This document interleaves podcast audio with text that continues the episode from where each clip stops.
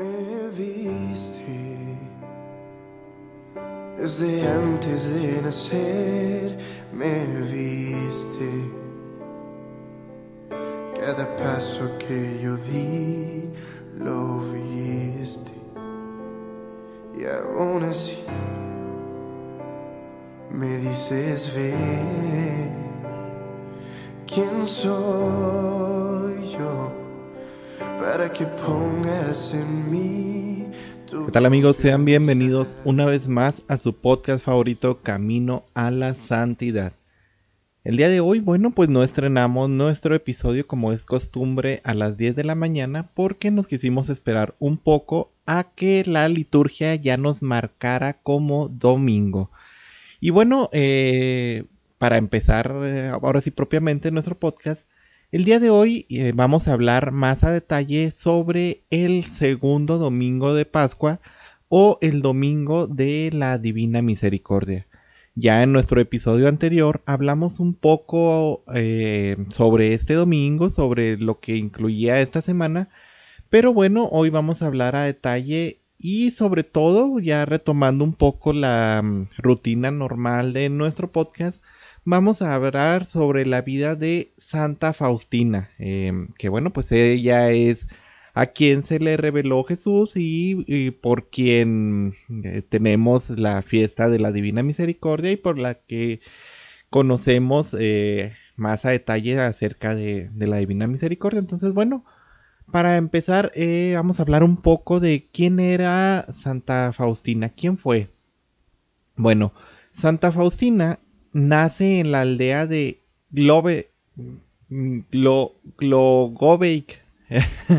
este, en Polonia. Eh, espero haber pronunciado bien porque, bueno, no sé polaco y no sé cómo se, se dice bien el nombre, pero bueno, nace en Polonia el 25 de agosto de 1905 y es bautizada dos días después con el nombre de Elena Kowalska en la iglesia de San Casimiro. Ella es la tercera hija de ocho hermanos que tuvieron sus padres y eh, fue criada con mucha disciplina, siendo un gran ejemplo, teniendo un gran ejemplo de, vida espiritual. Se cuenta que a muy temprana edad Elena fue llamada a hablar con el cielo. Algunas de las relatos que cuentan sus, bueno, que contaban sus papás, dice que cuando tenía aproximadamente cinco años de edad, lo dice su madre, recuerda que eh, em, encontró este a, Elena eh, y le dijo que había tenido un sueño que estuvo caminando de la mano de la madre de Dios en un jardín precioso. En otras ocasiones, eh, antes de los siete años, se cuenta que ella se despertaba de niña, este, durante la noche y se sentaba en la cama eh, su mamá pues le decía, oye, ¿por qué estás sentada en la cama? ¿Qué, ¿Qué, pasa? Regresa a dormir. Y ella le contestaba, oh, madre, este, es que mi ángel de la guarda me debe haber despertado para ponerme a orar. Eh, más adelante, cuando tenía aproximadamente nueve años, eh, ya se preparaba para recibir el sacramento de la comunión y recuerda a su madre que después de haber realizado la confesión y después de haber llegado de su primera comunión, ella les besó las manos eh, para demostrarle su pena por haberlos ofendido. Y desde entonces, siempre que se eh, confesaba cada dos semanas, este iba y le rogaba a sus padres perdón, de esta manera besándoles sus manos, y fue una costumbre que ella siguió durante el resto de su vida.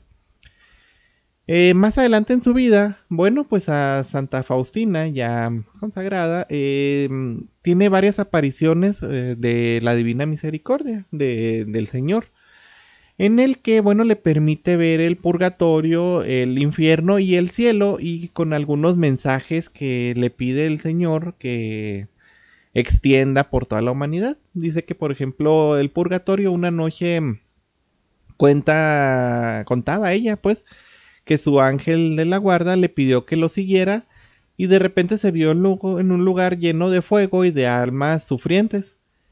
Estaban orando fervientemente por sí mismas, pero no era válido, solamente nosotros podemos ayudarlas. Es algo que, que nos decía Santa Faustina. Y bueno, dice que ella preguntó a las almas lo que más les hacía sufrir y contestaron que era sentirse abandonadas por Dios. Luego vio a la Virgen María que visitaba las almas de purgatorio y ellas la llamaban Estrella del Mar. Finalmente, este cuenta que su ángel guardián le pidió que regresaran y al salir de aquella prisión de sufrimiento escuchó la voz del Señor que le dijo, mi misericordia no quiere esto, pero lo pide mi justicia.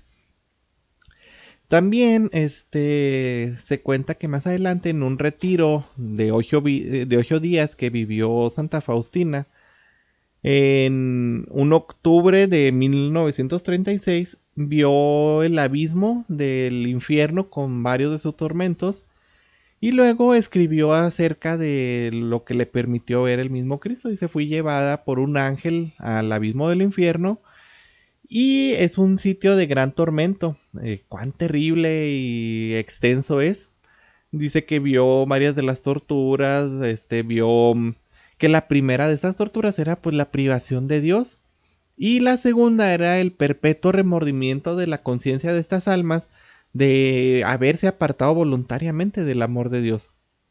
La tercera era la condición de que nunca cambiaría esta situación y, la cuarta de estas penas que tenían la mayoría de las almas era el fuego que penetraba en su alma sin destruirla. Era un sufrimiento que ella vio como algo terrible eh, para estas almas que pues se habían apartado voluntariamente y estaban sufriendo el castigo de Dios. Finalmente, el 27 de noviembre de 1936, la santa escribe una visión que tiene del cielo Dice que pudo ver bellezas incomparables, una gran felicidad que, eh, que nos aguarda y nos espera para después de la muerte. Y el cómo todas las criaturas que se encontraban en ese lugar pues daban gracias a Dios sin cesar.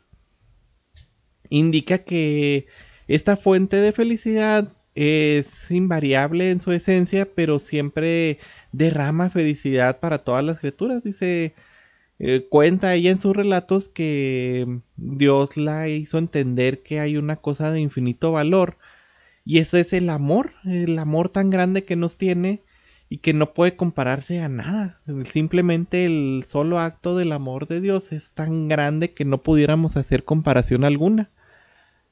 De igual manera, contó en sus relatos que Dios en su gran majestad es adorado por todos los seres espirituales, todos los seres celestiales, de acuerdo a cada uno de sus grados de gracia y de las jerarquías este, de los ángeles.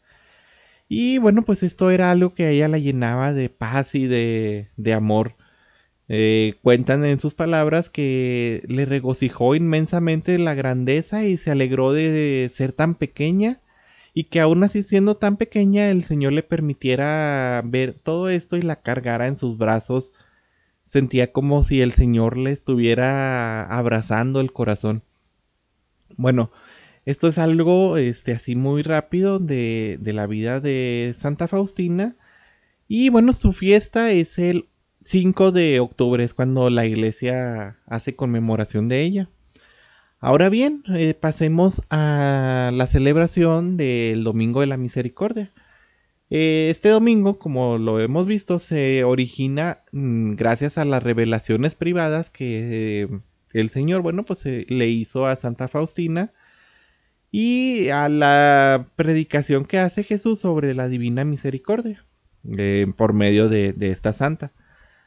También es parte de nuestro calendario litúrgico y lo celebramos el segundo domingo de Pascua gracias a San Juan Pablo II, quien en el año 2000 eh, canonizó a Santa Faustina y durante la ceremonia eh, él dijo que era muy importante que durante el segundo mm, domingo de Pascua este pues siguiéramos esta celebración.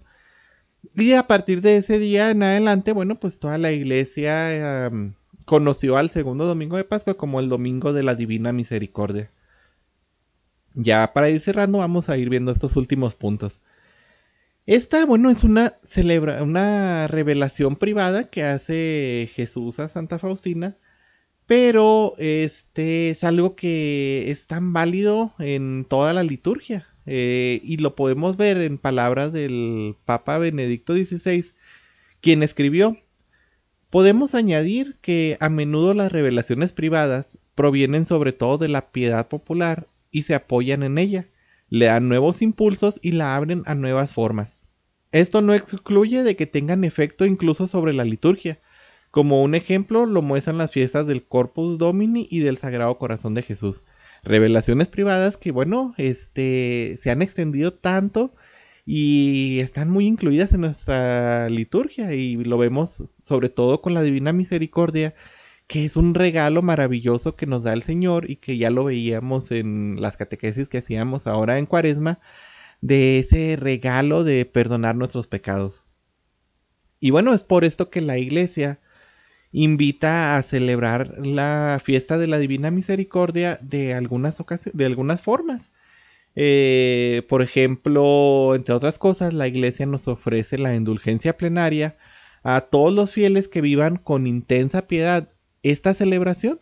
es algo que el mismo Juan Pablo II, San Juan Pablo II, bueno, pues dejó mm, eh, por establecido que todos los que en el segundo domingo de Pascua vivan con especial eh, fervor esta celebración, bueno, pues pueden recibir la indulgencia plenaria. Eh, y bueno, pues la podemos ofrecer por nosotros o la podemos ofrecer por alguna alma, ya, ya lo habíamos visto, algún alma del purgatorio. La imagen que nosotros conocemos como la imagen de la Divina Misericordia también fue revelada a Santa Faustina en 1931, en donde el mismo Jesús, en una de las visiones que ella tuvo, le, pedía que lo pintara, que lo pintara como lo estaba viendo en ese momento. Y dicen algunas versiones que ella pues pidió a todos los pintores más famosos de la época que hicieran el cuadro y viéndolos todos lloró con la impotencia de no poder reflejar completamente el amor tan grande que ella veía en el Señor. Y bueno, se quedó la imagen más fiel que vemos, que es la la del Señor Jesús, este, levantando su mano derecha en señal de bendición y con su izquierda señalando su pecho, del cual fluyen dos rayos, uno rojo y uno blanco, que simbolizan el agua que justifica las almas y la sangre que es la vida de las almas. Eh, al final es la imagen oficial que se quedó, ya la pueden buscar en internet o si la tienen en algún recuadro en sus casas. Pero aún así dice que Santa Faustina decía, pues sí, está bien esta imagen, pero no refleja por completo la preciosura que yo vi de mi Señor. Bueno, eh, ¿Qué surgió también eh, de, estas revelaciones particulares? Bueno, tenemos lo que es la coronilla de, la Divina Misericordia, que son un conjunto de plegarias que son utilizadas en parte de esta devoción a la Divina Misericordia y que se suelen rezar eh, todos los días a las 3 de la tarde en el momento justo de la muerte de Jesús.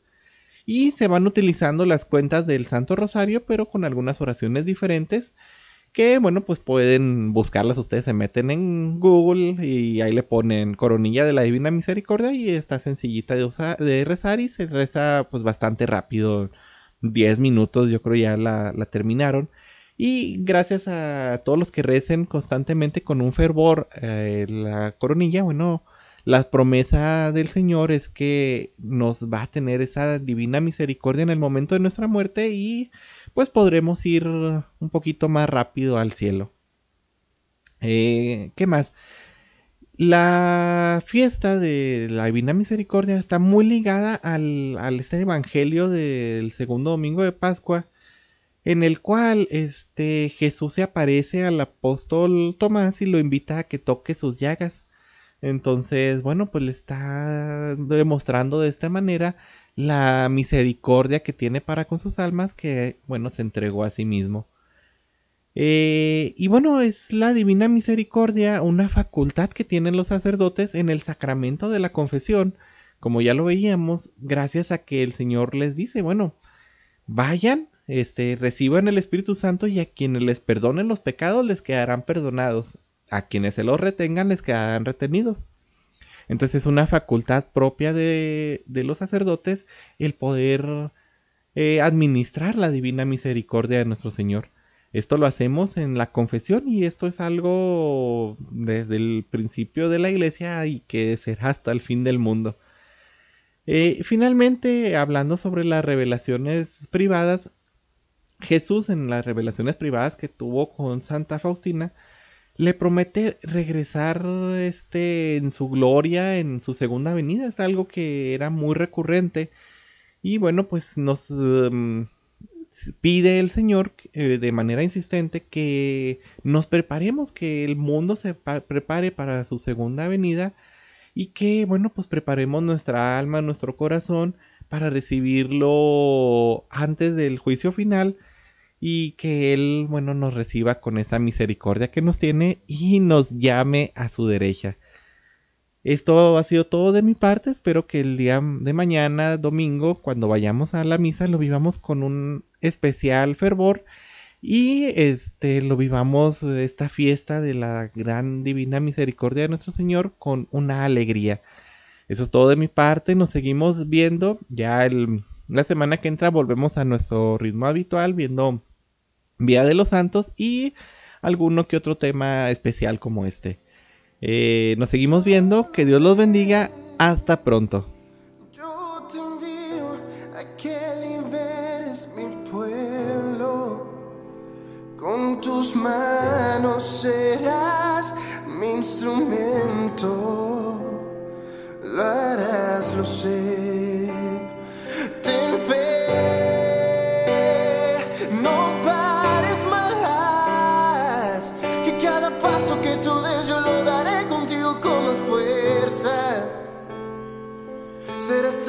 de mi amor y de renombre, tú serás profeta. No temas más, solo ve